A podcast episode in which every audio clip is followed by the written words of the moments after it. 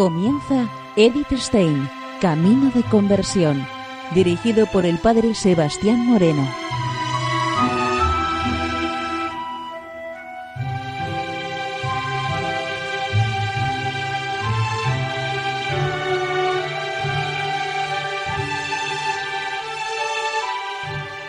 Muy buenos días, nos de Dios. Seguimos conociendo a Edith Stein, Camino de Conversión. En esta emisión de hoy seguimos conociendo el libro de la ciencia de la cruz.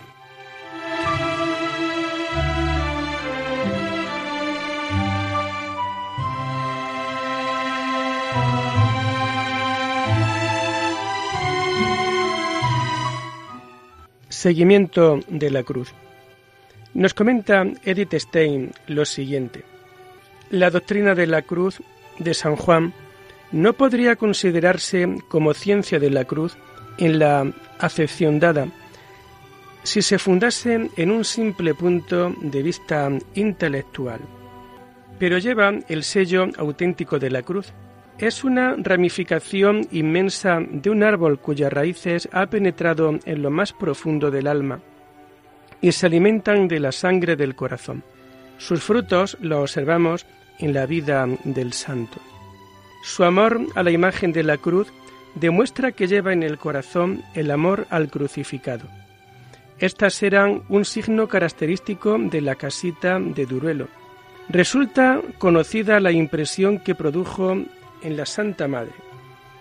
Como entré en la iglesia y quedéme espantada de ver el espíritu que el Señor había puesto allí, y no era yo sola, que dos mercaderes que habían venido de Medina hasta allí conmigo, que eran mis amigos, no hacían otra cosa sino llorar.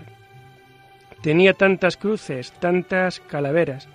Nunca se me olvida una cruz pequeña de palo que tenía para el agua bendita, que tenía ella pegada una imagen de papel con un Cristo que parecía que ponía más devoción que si fuera de cosa muy bien labrada.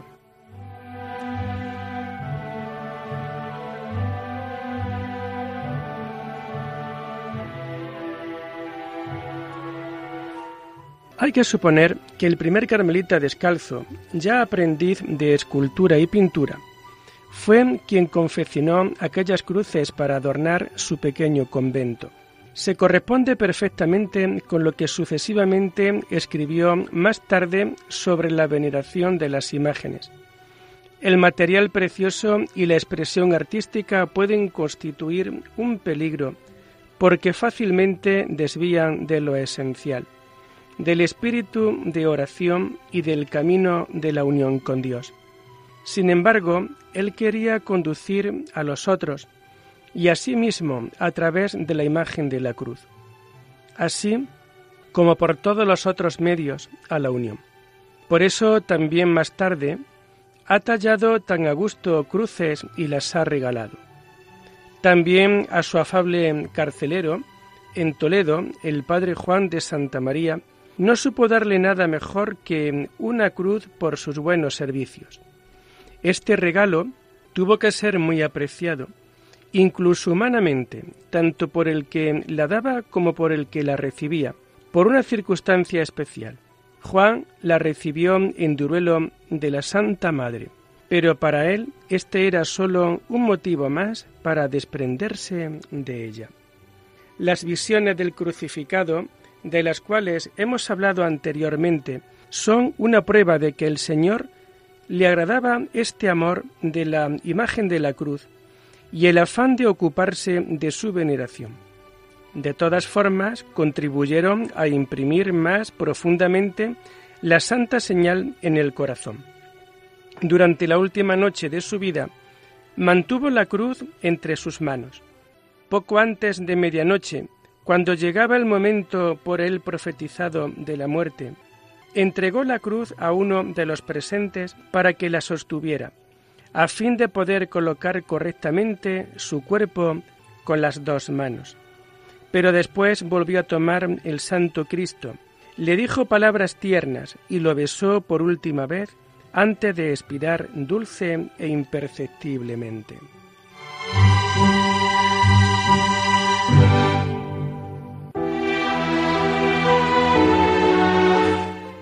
Está el venerar al crucificado en imagen y preparar imágenes que estimulan su veneración. Pero mejor que las imágenes de madera o piedra son las imágenes vivas. Formar almas según la imagen de Cristo. Plantar la cruz en sus corazones. Ese fue el ideal de la vida del reformador de la orden y guía de las almas. En función de estas tareas nacieron sus escritos. De ello hablan de la manera más personal sus cartas y los testimonios acerca de su actividad. En el Carmelo de Granada impuso a su hija espiritual María Machuca el santo hábito y el nombre de María de la Cruz. Cuando le llevaron después al locutorio, le advirtieron que ella le amaría particularmente porque se llamaba de la Cruz. Él replicó que ciertamente la querría mucho si ella amara la cruz. Se preocupaba insistentemente de llegar al corazón de las personas con las que se relacionaba. Exhortaba a que fuesen muy aficionadas a padecer por Cristo, muy a solas y sin consuelo de la tierra. Muchas veces decía, Hija, no quiera otra cosa sino la cruz a secas, que es linda cosa. A su penitenta Juana de Pedraza de Granada le escribió como respuesta a las quejas de sus sufrimientos. Todo es aldabas y golpes en el alma para más amar, que causan más oración y suspiro espirituales a Dios. Oh gran Dios de amor y Señor, y qué de riquezas vuestras ponéis en el que no ama ni gusta sino de vos, pues a vos mismo le dais y hacéis una cosa por amor, y en eso le dais a gustar y amar lo que más el alma quiere en vos, y lo aprovecha. Mas porque conviene que no nos falte cruz, como a nuestro amado, hasta la muerte de amor, Él ordena nuestras pasiones en el amor de lo más que queremos. Mas porque conviene que no nos falte cruz como a nuestro amado, hasta la muerte de amor, él ordena nuestras pasiones en el amor de lo que más queremos, para que mayores sacrificios hagamos y más valgamos. Mas todo es breve, que todo es hasta alcanzar el cuchillo y luego se queda Isaac vivo, con promesa del Hijo multiplicado. Especialmente estuvo muy cercano a las carmelitas de Beas. Cuando era superior del Calvario, poco después de su ida a la cárcel y siendo rector del colegio de Baeza, estaba muy cercano a ellas y podía estar a menudo con ellas, influyendo en ellas con homilías, conversaciones espirituales y exhortaciones en el confesionario. Posteriormente también sería su huésped a veces. La instrucción oral se completaba con intercambio epistolar. En la carta del 18 de noviembre de 1586 dice, El que busca gusto en alguna cosa, ya no se guarda vacío para que Dios le llene de su inefable deleite. Y así como va a Dios, así se sale, porque lleva las manos embarazadas y no puede tomar lo que Dios le daba. Sirvan a Dios, mis amadas hijas en Cristo, siguiendo sus pisadas de mortificación en toda paciencia, en todo silencio y en todas ganas de padecer, hechas verdugos de los contentos, mortificándose si por ventura algo ha quedado por morir que estorbe la resurrección interior del Espíritu. A la Madre Eleonora Baptistas, priora de Beas, le escribe Juan el 8 de febrero de 1588. Acordándome que así como Dios la llamó para que hiciese vida apostólica, que es vida de desprecio, la lleva por el camino de ella, me consuelo.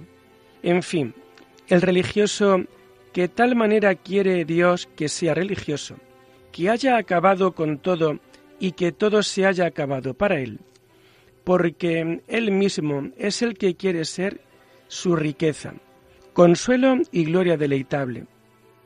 Harta merced la que Dios hecho a vuestra reverencia, porque ahora, bien olvidada de todas las cosas, podrá a sus solas gozar bien de Dios, no se lo dando nada, que hagan de ella lo que quisieren por amor de Dios, pues como no es suya, sino de Dios.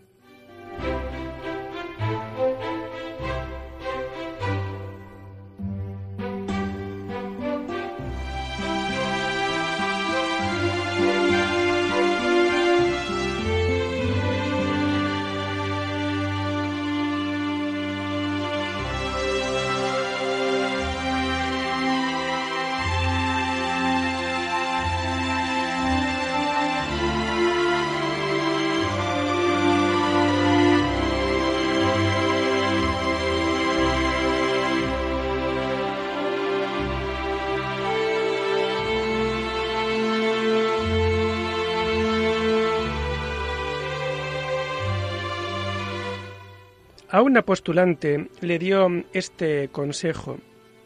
Acerca de la pasión del Señor, procure el rigor de su cuerpo con discreción, el aborrecimiento de sí misma y mortificación, y no quiere hacer su voluntad y gusto en nada, pues ella fue la causa de su muerte y pasión.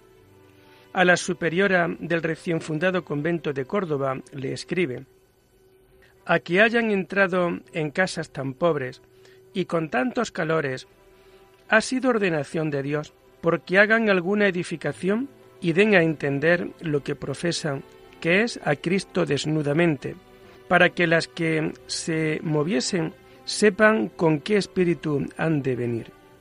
Y miren que conserven el espíritu de pobreza y desprecio de todo, queriéndose contentar solo con Dios y sepan que no tendrán ni sentirán más necesidades que las que quisieren sujetar el corazón, porque el pobre de espíritu en las menguas está más constante y alegre, porque ha puesto su todo en no nada y en nada, y así haya en todo anchura de corazón.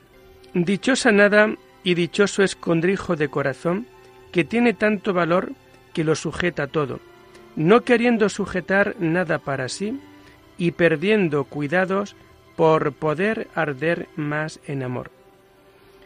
Las hermanas que se aprovechen de este primer espíritu que da Dios en estos principios para tomar muy de bueno el camino de perfección en toda humildad y desasimiento de dentro y de fuera, no con ánimo aniñado, mas con voluntad robusta, sigan la mortificación y penitencia, queriendo que les cueste algo este Cristo, y no siendo como los que buscan su acomodamiento y consuelo, o en Dios o fuera de Él, sino en padecer en Dios y fuera de Él por el silencio y esperanza amorosa memoria. El camino más oscuro es el más seguro. Esta enseñanza de la noche oscura es acentuada insistentemente también en la edificación de almas. Como ella anda en estas tinieblas y vacíos de pobreza espiritual, piensa que todo les falta y todo. Mas no es maravilla, pues en eso también le parece le falta a Dios.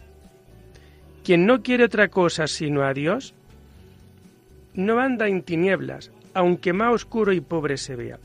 Y quien no anda en presunciones ni gustos propios, ni de Dios ni de las criaturas, ni hace su voluntad propia en eso ni en esotro, no tiene en qué tropezar ni en qué tratar. Nunca estuvo mejor que ahora, porque nunca estuvo tan humilde ni tan sujeta, ni teniéndose en tan poco ni a todas las cosas del mundo ni se conocía por tan mala ni a Dios por tan bueno, ni servía a Dios tan pura y desinteresadamente como ahora. ¿Qué quiere? ¿Qué piensa que es servir a Dios? Sino no hacer males, guardando sus mandamientos y andar en sus cosas como pudiéramos. Como esto haya, ¿qué necesidad hay de otras aprensiones? Ni otras luces, ni jugos de acá o de allá, en que ordinariamente nunca faltan tropiezos y peligros al alma, con que sus entenderes y apetitos se engañan y se embelesa y sus mismas potencias le hacen errar. Y así es gran merced de Dios cuando la oscurece y empobrece al alma de manera que no puedan errar con ellas, viviendo acá como peregrinos, pobres, desterrados, huérfanos, secos, sin camino y sin nada, esperándolo allá todo.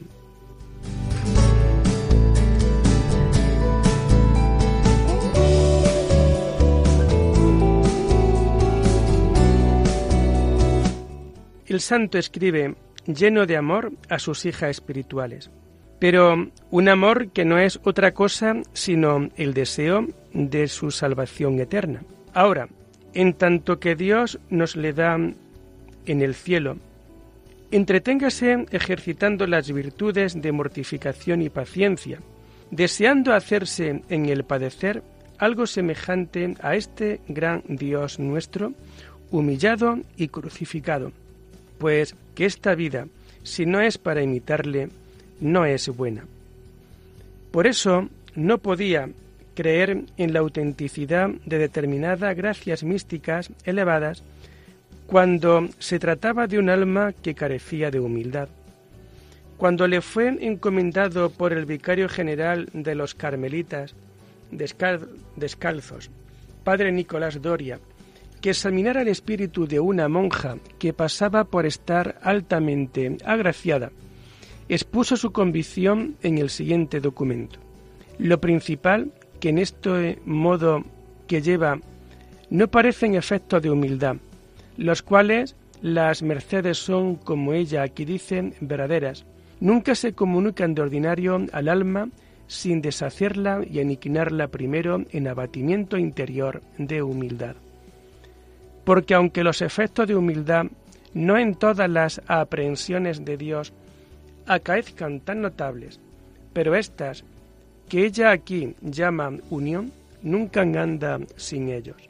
Pruébenla en el ejercicio de la virtud de secas, mayormente en el desprecio, humildad y obediencia, y en el sonido del toque saldrá la blandura del alma, en que han causado tantas mercedes y las pruebas que han de ser buenas, porque no hay demonio que por su honra no sufra algo. El mismo espíritu respira los avisos a un religioso que redactó el santo en diversas ocasiones. Entre las cautelas destinadas probablemente a las carmelitas de Beas se encuentran las tres siguientes contra la carne. La primera cautela que entiendas que no has venido al convento sino a que todos te labren y ejerciten. Y así, para librarte de las imperfecciones y tribulaciones que se pueden ofrecer acerca de las condiciones y tratos de los religiosos, y sacar provecho de todo acaecimiento, conviene que pienses que todos son oficiales los que están en el convento, para ejercitarse como a la verdad lo son que unos te han de labrar de palabra y otros de obra, otros de pensamiento contra ti, y que en todo ha de estar sujeto como la imagen está al que la labra y al que la pinta y al que la adora. Y si esto no guardas, no sabrás vencer tu sensualidad y sentimiento, ni sabrás haberte bien en el convento con los religiosos, ni alcanzará la santa paz ni te librarás de muchos tropiezos y males. Segundo, que jamás dejes de hacer las obras por falta de gusto o sabor que en ellas hallares, si conviene al servicio de nuestro Señor que ellas se hagan. Ni las hagas por solo el sabor o gusto que te dieren, sino que conviene hacerlas tanto como las desabridas, porque sin esto es imposible que gane constancia y venzas tu flaqueza. Tercero, nunca en los ejercicios el varón espiritual ha de poner los ojos en lo sabroso de ellos, para asirse a ellos y por solo ello hacer los tales ejercicios. Ni ha de oír lo amargo de ellos. Antes ha de buscar lo trabajoso y desabrido, con lo cual se pone freno a la sensualidad, porque de otra manera ni perderás el amor propio, ni ganarás el amor de Dios.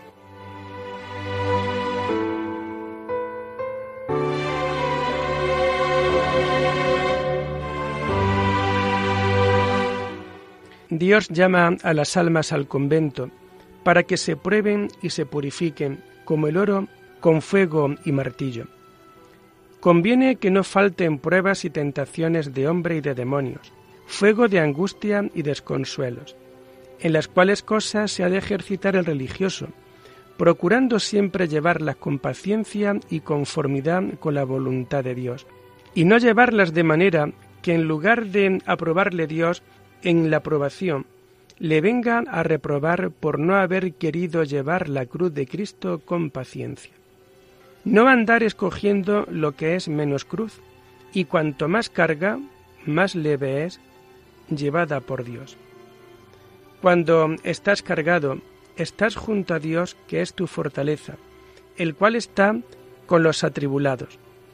Cuando estás aliviado, estás junto a ti, que eres tu misma flaqueza. Porque la virtud y fuerza del alma en los trabajos de paciencia crece y se confirma. Más estima Dios en ti el inclinarte a la sequedad y al padecer por su amor, que todas las consolaciones y visiones espirituales y meditaciones que puedas tener. No podrá llegar a la perfección el que no procura satisfacerse con no nada, de manera que la concupiscencia natural y espiritual estén contentas en vacío, que para llegar a la suma tranquilidad y paz de espíritu esto requiere. Y de esta manera el amor de Dios en el alma pura y sencilla casi frecuentemente está en el acto.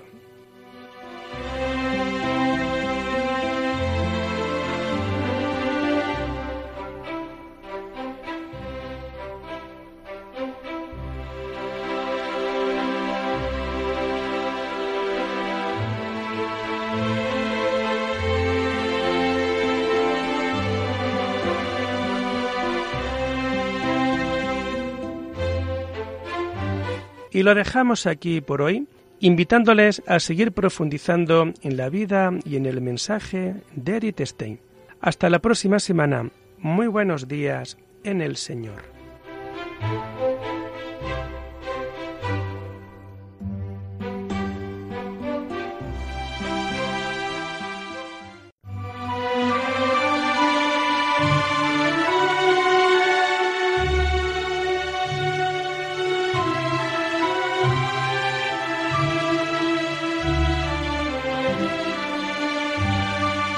Han escuchado Edith Stein, Camino de Conversión, con el Padre Sebastián Moreno.